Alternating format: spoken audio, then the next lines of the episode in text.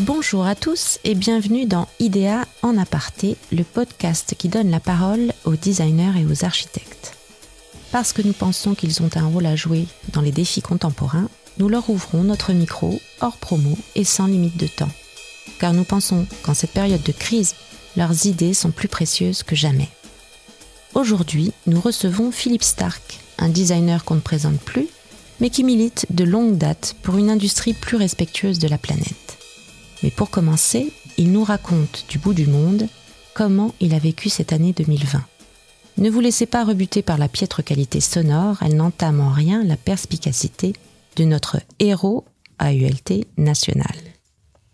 écoutez, le, le, vécu cette année a été un paradoxe. Ce qui est toujours intéressant, mais ce qui n'est jamais facile. Le paradoxe est que j'ai vécu ce confinement comme une renaissance quand les autres mouraient. C'est sûr que ça pose un petit peu problème euh, dans la mesure où ça amène à une, sensation plus ou moins réelle de culpabilité, si ce n'est d'imposture.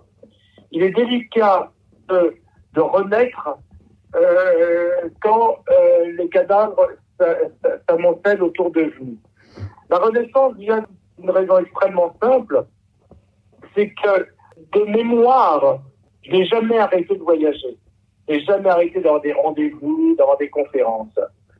Et en fait, tout ça, je me suis aperçu, m'avait totalement détruit. C'est-à-dire que j'étais devenu, au sens propre, euh, un abruti. J'étais abruti à tout. Euh, et j'étais abruti principalement par le décalage horaire. Et euh, quand je suis resté là sans voyager, jour après jour, j'ai vu comme une chape de plomb sortir de ma tête et j'ai petit à petit relevé la tête, relevé la tête que je ne faisais plus. Et ça a été une sensation assez extraordinaire parce qu'à mesure que je relevais la tête, eh bien, je revoyais autour de moi, je me réintéressais à ce qu'il y autour de moi. Et surtout, surtout, je n'avais jamais eu de problème de créativité, mais ma créativité était plus fraîche, était plus fraîche, elle était plus inattendue pour moi, dans la mesure où quand j'étais abruti, en fait, j'étais une machine, une machine à créer extraordinairement efficace, mais ce n'était qu'une machine. Et là, je suis redevenu un humain créant avec tous les aléas, les surprises, les bonnes, les autres, mais en tout cas, des, nouveaux territoires qui s'ouvraient. Donc, en termes de vécu personnel, c'est ce que je viens de vous dire, en termes de vécu physique, ça n'a strictement rien changé pour moi dans la mesure où euh, je suis un moine. Je vis comme un moine, euh, je suis entre 10 et 14 heures par jour, toute la journée seul, euh, à travailler en écoutant de la musique et en regardant par la fenêtre la nature, qu'elle soit de la forêt, de la boue, des dunes, de l'eau, choses comme ça, ça dépend où je suis.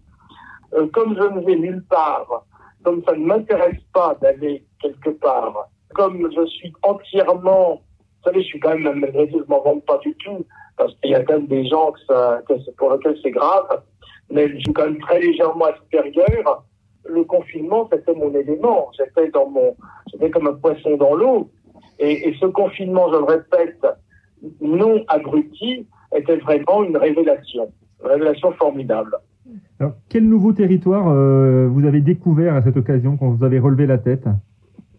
Des territoires inconnus, des territoires non confortables, des territoires où je n'ai pas de réponse, des territoires où les questions sont plus fondamentales et plus complexes. Et ce, surtout. Vous savez, moi, je suis avant tout un rêveur et un réfléchisseur. Je passe mon temps à réfléchir, plus ou moins consciemment, mais en fait, je réfléchis sur tout en permanence. Euh, ce qui me permet d'ailleurs dans mon travail, c'est très pratique, dans la mesure où quand quelqu'un me pose une question, je peux quasiment répondre à la seconde, puisque j'ai à peu près réfléchi à tout c'est une maladie mentale. Mais je répète que ça a vraiment sûrement un rapport avec Asperger, dans la mesure où j'ai un fonctionnement, euh, j'allais dire intellectuel, c'est pas intellectuel, c'est un fonctionnement mental qui est anormal. C'est comme une machine en sur-régime permanent, qui ne s'arrête jamais. Ben, quand j'étais toujours en permanence fatigué, ben, je pensais à des choses dont je connaissais un peu à l'avance les réponses. Tandis que là, non. Ah, ça s'applique à tout. On ne peut pas dire dans, quoi particulièrement, puisqu'en gros, mes, pensées sont des séquences extraordinairement courtes. Et comme je donne de synthèse, je ne fais pas des longs raisonnements. C'est livré tout près. Donc, euh, c'est difficile de dire, tout ça, tout ça, tout ça évidemment subjectif. Mais une séquence de pensée sur un sujet doit prendre euh, 4 secondes, 5 secondes grand maximum, puis après, ça, ça passe à quelque chose d'autre. Et, et, et, et c'est pas du tout en arborescence, c'est un, un, un, sujet, puis un autre, puis un autre, puis un autre, puis un autre, puis un autre, puis un autre. Mm-hmm. C'est comme être devant un, un mur euh, qui aurait euh, un nombre infini de briques et, euh, et chaque brique euh, sort, s'ouvre sur, sur, sur quelque chose, sur un inconnu, sur une question, et, je, et quelques secondes après, je remets la brique euh, en ayant répondu non, mais en, en général en ayant répondu. Est-ce l'année de l'éveil? Non, c'est pas l'année de l'éveil, c'est le moment du réveil. Pas de l'éveil, mais du réveil. L'éveil, moi, j'ai toujours été, et, et j'ai toujours été, été, assez éveillé, mmh. mais j'étais euh, endormi par les, les, la malfaisance des dysfonctionnements de biorhythme. Et, et, du coup, c'est ce réveil, de quelle façon il se traduit dans votre travail oui, On dit, c'est un, un, autre état d'esprit. C'est un état d'esprit, c'est plus amusant, c'est plus ouvert, c'est plus divers. En fait, je me réamuse. Je me réamuse. On peut peut-être résumer à ça. Je me réamuse plus. Je ne suis jamais vraiment ennuyé dans mon travail, ça se prévu, mais euh, je me réamuse plus.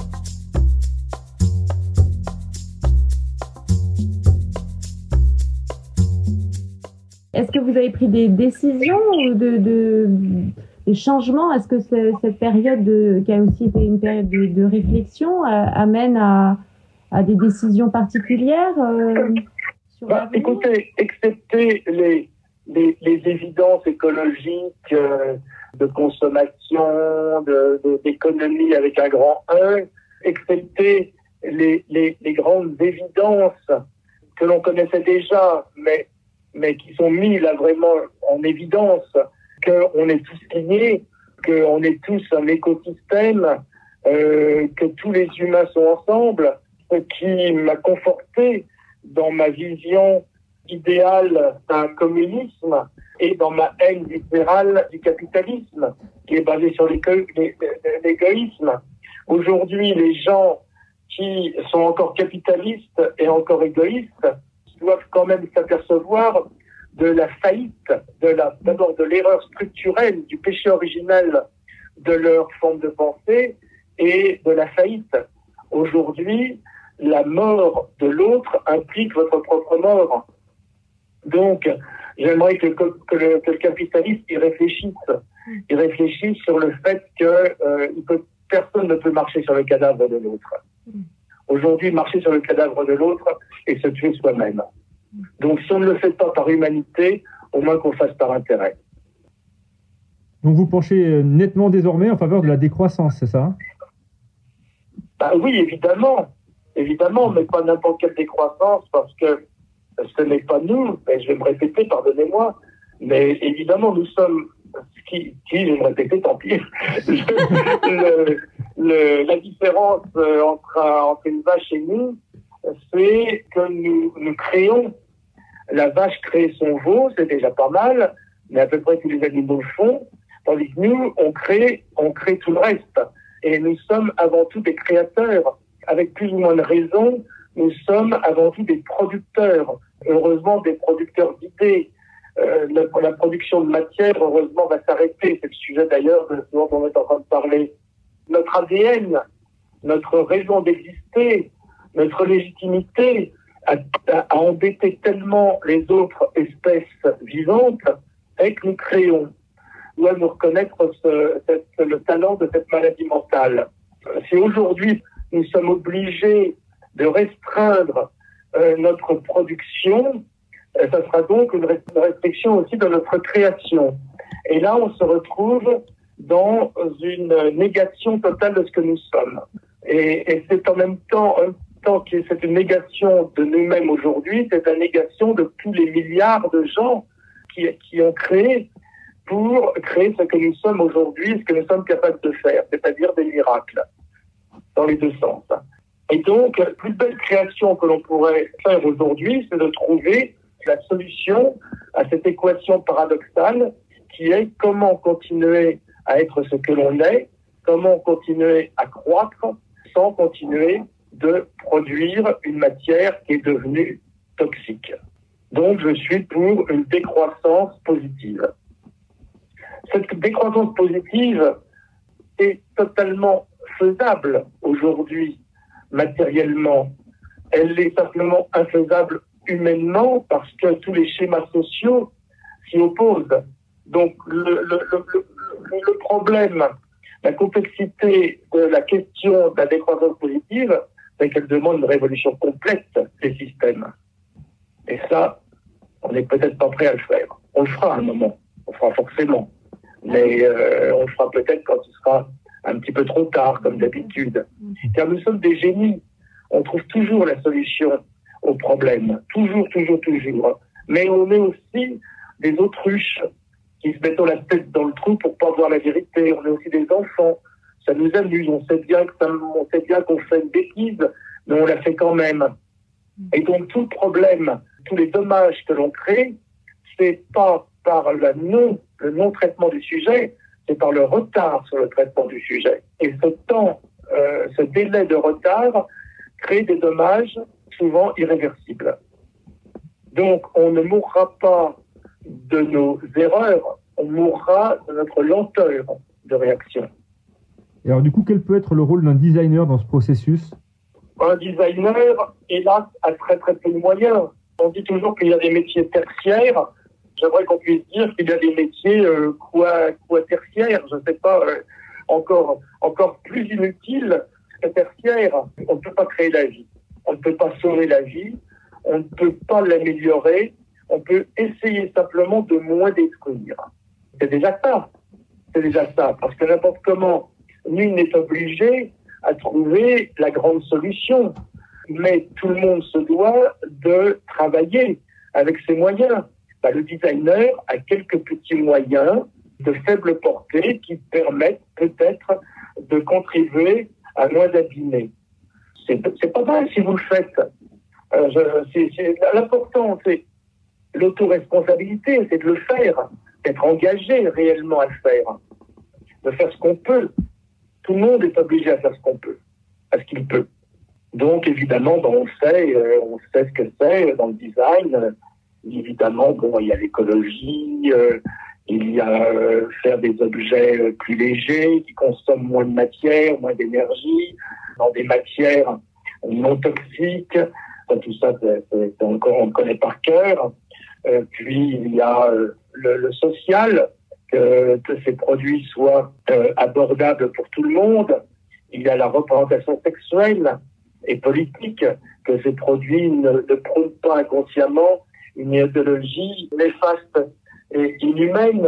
Il y a la longévité obligatoire, qui est une des meilleures formes d'écologie, que les produits durent, qu'ils qu durent matériellement et qu'ils durent, qu'ils durent, euh, j'aime pas ce terme-là, c'est-à-dire qu'ils durent esthétiquement, euh, qu'ils soient supportables mmh. esthétiquement. Enfin, il y a tellement, tellement de paramètres qu'il y a vraiment, vraiment de quoi, de quoi travailler. Hein on n'est pas, on n'est pas prêt de s'embêter. Mais, mais en fait, il y a une façon de faire, une façon de faire, moi j'ai l'impression, qui est toute simple. J'appelle ça les 10%. C'est pas la série télévision, c'est simplement le fait de retirer 10% à vie pour, pour, pour pouvoir l'augmenter 10%. Euh, autrement dit, ce n'est pas d'arrêter les choses, excepté celles qui sont toxiques. Il faut évidemment supprimer d'une façon fondamentale ce qui est nocif parce qu'il est fait avec des produits nocifs. Il est nocif pendant son élaboration, pendant sa fabrication, pendant son état, par son effet et par son devenir. Donc ça, vous, vous pouvez déjà supprimer ça. Ça pose un sacré paquet de trucs, euh, mais ça, c'est une évidence. Mais après, on peut réduire. On peut simplement réduire et la réduction est indolore. Parce que le problème d'être radical comme il y a besoin, c'est que ça peut faire peur, ça peut faire mal, et on n'a pas envie de faire, et donc on ne le fera pas, finalement, pour les raisons juvéniles dont on a parlé plus tôt. Mais si on enlève 10% à tout, eh bien, ça ne se voit pas, ça ne se sent pas. Si on, prend 10% euh, de yaourt en moins, ça ne se verra pas. Si on prend 10% d'eau minérale en moins, ça ne se verra pas. Si vous faites 10% de kilomètres en moins pour partir en vacances, ça ne se verra pas. Si vous achetez 10% de vêtements en moins, ça ne se verra pas, vous ne le sentirez pas. C'est totalement indolore et invisible. Et pourtant, j'ai l'impression que ça suffirait amplement à résoudre tous les problèmes. Que le monde entier consomme 10% de tout, sauf les éléments nocifs, et, et on n'a plus aucun problème. Et il faudrait réellement réfléchir à comment appliquer quelque chose qui est aussi simple, qui demande simplement du civisme, de la responsabilité morale. Que, comment faire pour l'appliquer? Parce que ça, ne peut fonctionner comme tout que si elle est applicable par tous. Et, et, là, ça commence à se compliquer énormément, car tout le monde n'est pas au même stade d'évolution, tout le monde n'est même pas au stade de conscience. Après, nous, on peut se permettre de penser ça parce qu'on est repu, et on est repu depuis longtemps. C'est toujours facile quand on a trop mangé de dire qu'on va faire un petit régime. Mais quand on crève de faim, c'est difficile de dire qu'on va faire un régime. Donc euh, aujourd'hui, c'est ça, comment dire à des sociétés émergentes ben, qui vont pas avoir droit au croissant au beurre qu'on a eu nous depuis depuis toujours. Donc euh, je ne sais pas, je ne sais pas. Pourtant c'est dommage parce que ça se fait si facile, si facile. Mais on a quand même malgré tout quelques armes. D'abord notre folle intelligence malgré les apparences, notre fou instinct de sauvegarde et Internet qui peut toucher tout le monde partout. Donc, c'est pas impensable, c'est pas infaisable, mais, euh, mais bah, il faudrait le faire, c'est tout. moi, donc, moi, moi, moi, évidemment, je n'en ai pas les moyens, j'en suis incapable. Et vous trouvez pas que l'intelligence, c'est une valeur euh, qui, qui, qui décroît dans notre société, malheureusement? Oh ben, c'est prouvé, hein, des scientifiques, des scientifiques qui mesurent l'intelligence depuis je sais pas combien de temps, depuis très longtemps, et qui ont déclaré il y a deux ans que pour la première fois dans l'histoire de l'humanité, l'intelligence euh, était en palier. Donc c'est prouvé, mais c'est pas très très grave, c'est pas très très grave. On a on a on a une croissance n'importe comment positive. C'est évident, on a été au débat. Je vous cache pas que j'ai failli pleurer quand j'ai quand lu ça. J'ai failli pleurer hein, parce que pour moi nous ne sommes que intelligence. Si on perd notre, je le répète, notre raison, d'être, c'est bah, c'est la fin quoi. Malgré tout, je reste je reste positif. Mais vous savez, je pense que tout le monde parle d'écologie, évidemment, à raison, moi aussi, le premier, et depuis fort longtemps, si je peux me permettre de le dire, mm-hmm. mais il ne faut pas oublier l'homme, parce qu'on n'arrivera jamais à sauver la Terre si on ne va pas sauver les gens. Parce qu'il y a des gens qui sont tellement malheureux, tellement, qui n'ont tellement plus rien, que ce n'est pas un sujet c'est pas un sujet que la Terre aille mal, mm-hmm. puisque n'importe comment ils ne le verront pas, puisqu'ils vont mourir. Ils n'ont plus rien. Je pense qu'on fait une petite erreur en ne mettant pas en parallèle le travail sur la Terre et sur l'homme. Parce que si on ne traite pas l'homme en même temps, l'homme se vengera sur la planète, inconsciemment ou pas. Et je crois que c'est un des vrais, c'est un des vrais sujets que on ne peut pas demander à un homme malheureux de ramasser son ego et de ramasser son papier gras parce qu'il s'en fout. Et on ne peut pas l'en vouloir. Vous cherchez des boîtes de Kleenex? C'est ça, un petit peu, ouais. Non, mais On cherche de l'espoir. Oui, c'est ça. Ça va s'arranger. Est-ce qu'on peut encore parler de design dans un, con- dans un tel contexte? Bon, mon le design, c'est vraiment pas mon sujet, mais euh, excusez-moi, euh, faites, votre- faites votre métier pour.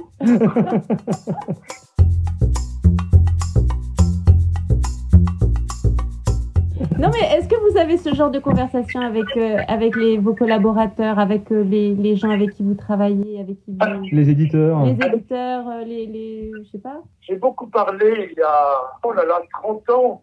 euh, on a beaucoup parlé du devenir des objets et euh, on était arrivé à la conclusion qui, qui est en train de se faire, qui va arriver, qui était très compliqué à appliquer, c'est au-delà de l'objet consigné, simplement de le louer, de le louer, mais que la location soit un prix euh, qui ne soit pas plus cher que la- que l'objet si vous l'achetez. Donc, euh, on arrivera, on arrivera à tout louer pour que le producteur soit euh, obligé de créer de la longévité, puisque l'objet lui appartient toujours et qu'il sera obligé de le reprendre. Donc, euh, pour moi, c'est une des grandes solutions. On a- J'ai beaucoup, beaucoup travaillé là-dessus, mais ça demande, ça demande là aussi des changements euh, structurels en termes économiques, euh, en termes industriels, qui ne sont pas à ma portée. Mais néanmoins, vous avez, vous avez une oreille quand vous abordez ces sujets avec les gens avec qui vous collaborez, les fabricants. Ils vous entendent sur ce type de sujet? Oui, Ça les intéresse? oui, oui, oui, oui, bien sûr. Bah, évidemment, vous savez, euh, je travaille en général qu'avec des gens intelligents. Donc forcément, toute personne avec de l'ordre au cerveau comprend bien qu'il y a un peu le feu partout. Oui, bien sûr. Un des sujets permanents de chaque réunion avec mes éditeurs, c'est le plastique. Oui. Donc, où en sommes-nous des écoplastiques? Où en sommes-nous? Où en sommes-nous? C'est une, c'est une question que je pose deux fois par mois. Je guette jour après jour les progrès.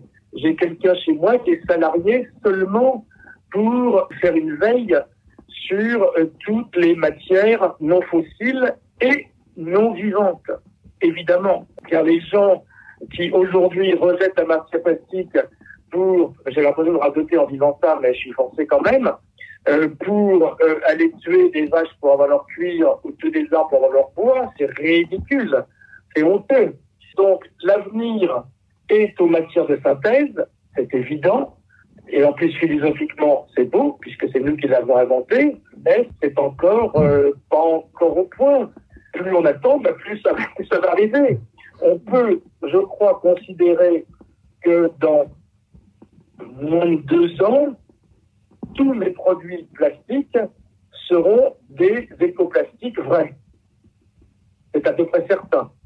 Si on prend une chaise comme par exemple l'AI, qui en plus n'est pas dessinée par l'humain, qui est donc une, une perfection froide et scientifique, le jour où elle est neutre en termes de pollution, ben, on a fait presque la quadrature du cercle on est presque dans l'objet qui n'est plus nocif. On est dans l'objet neutre. Et à ce moment-là, on atteint quand même, euh, on atteint, nous en tant que producteurs, d'idées, mais hélas encore des matières, ben, on a atteint des fondamentaux. Donc, on est sur le chemin. Puis après, pour attendre ces deux ans, je suis beaucoup, beaucoup, beaucoup, euh, d'ailleurs j'ai passé la journée hier euh, dans l'usine, je suis beaucoup sur des contreplaqués euh, assez techniques, extrêmement fins, que l'on travaille d'une façon très structurante euh, par des moulages. Et ça, c'est très intéressant parce qu'on arrive à avoir des choses aussi légères, aussi fines et aussi solides que du plastique, avec du bois, mais en utilisant quasiment rien comme bois. Et surtout en utilisant aucun bois massif. Donc là, j'ai un assez beau résultat. J'avais la première collection Wood chez Cartel qui était bien, mais qui était fait en bois euh, trois, tridimensionnel, donc qui coûte encore un petit peu cher, parce que le procédé coûte très cher. Mhm. Euh, hier, j'étais en train de travailler sur notre collection en bois bidimensionnel, euh, donc ça coûte deux à trois fois moins cher, et où j'ai des résultats stupéfiants. Donc, entre l'attente active des écoplastiques vrais et des contreplaqués high-tech, je pense qu'on a, on a de quoi travailler encore. Si bien sûr, on en a besoin. euh, pas travailler, si on a besoin des produits. Mhm. Car n'oublions pas quand même que la- le vrai seul acte écologique, c'est de, de se demander si on a besoin et d'avoir le courage de se répondre non euh, si on n'en a pas besoin. Mais si aujourd'hui on a besoin d'un meuble, la façon dont on sait les faire, qu'on va savoir faire demain matin, sont sans honte et sans dommage. Et vous travaillez aussi sur les plastiques recyclés? Oui, oui, mais ça m'intéresse assez peu. D'abord parce que d'autres le font, donc euh, j'ai pas besoin d'aller révolutionner. Moi, je suis quand même un, un, un franc-tireur. Moi, je suis avant tout un, un homme de- d'exploration. je suis un homme d'avant-garde, on pourrait dire. Le recyclage, on sait quoi en penser. Le recyclage, euh, c'est mieux que rien, mais c'est avant tout la pommade qui a permis aux industriels de continuer à produire. Parce qu'on disait aux gens, c'est pas grave, c'est pas grave, il faut continuer à acheter, on va le recycler. Mais c'est pas vrai. C'est pas vrai. Euh, le recyclage, c'est dans certaines conditions qui ne sont jamais respectées. Donc, ce n'est pas recyc- recyclé. C'est beaucoup d'énergie. Donc, c'est pas vrai. C'est un petit peu, c'est un petit peu une fausse idée qu'on c'est un petit pansement qui est censé guérir, mais en fait, qui guérit pas, qui fait que penser, c'est tout, avec un A. Je trouve que c'est une maladie de la société qu'on demande l'opinion d'un designer de, de brosse à dents. Quand il y a tellement de gens, des scientifiques extraordinaires, euh, qui ont des choses plus importantes à dire que moi. Moi, j'aime pas parler de mon métier parce que c'est totalement inutile. C'est pas la peine d'en parler, je veux dire. C'est chose de personnel, la responsabilité professionnelle. C'est une évidence. Par contre, personnellement, je dois dire ce que je veux, évidemment.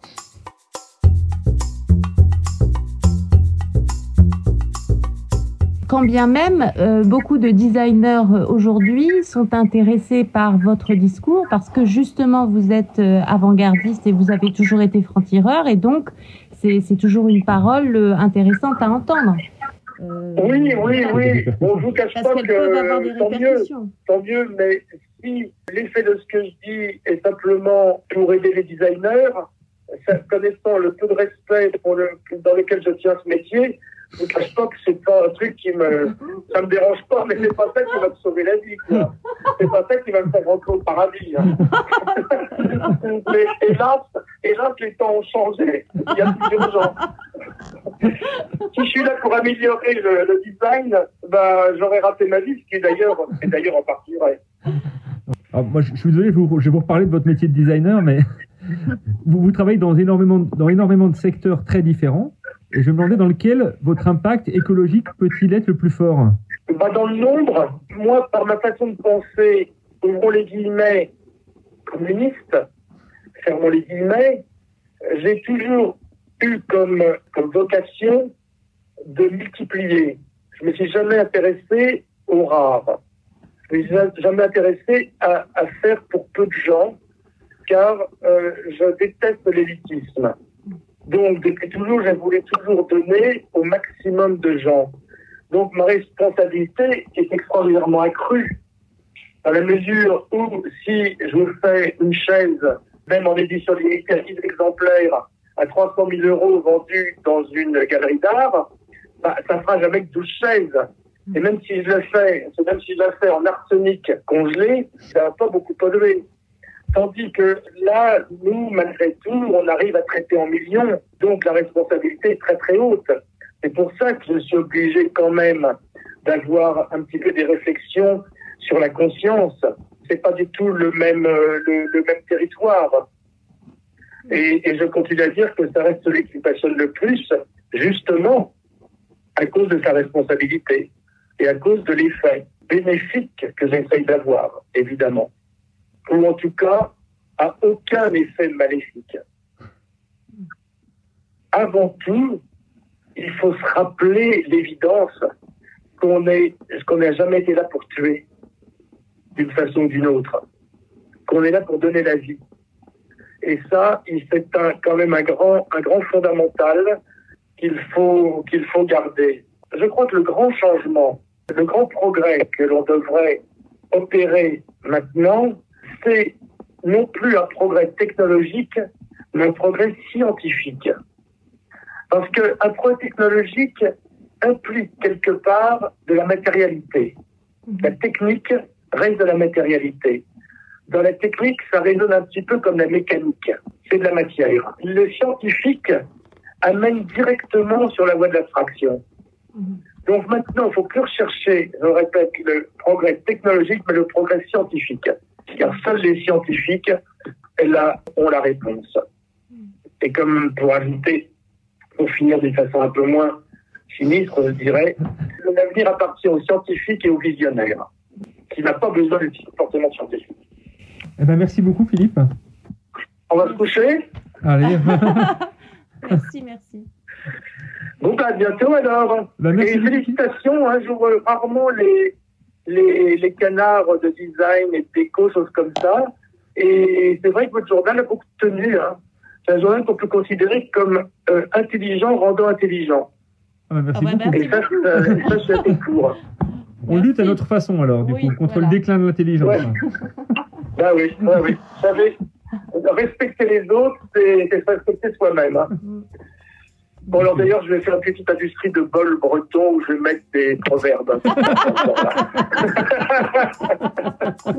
bon, bah bonne soirée. Merci Philippe. Bonne soirée, à bientôt, j'espère. bientôt.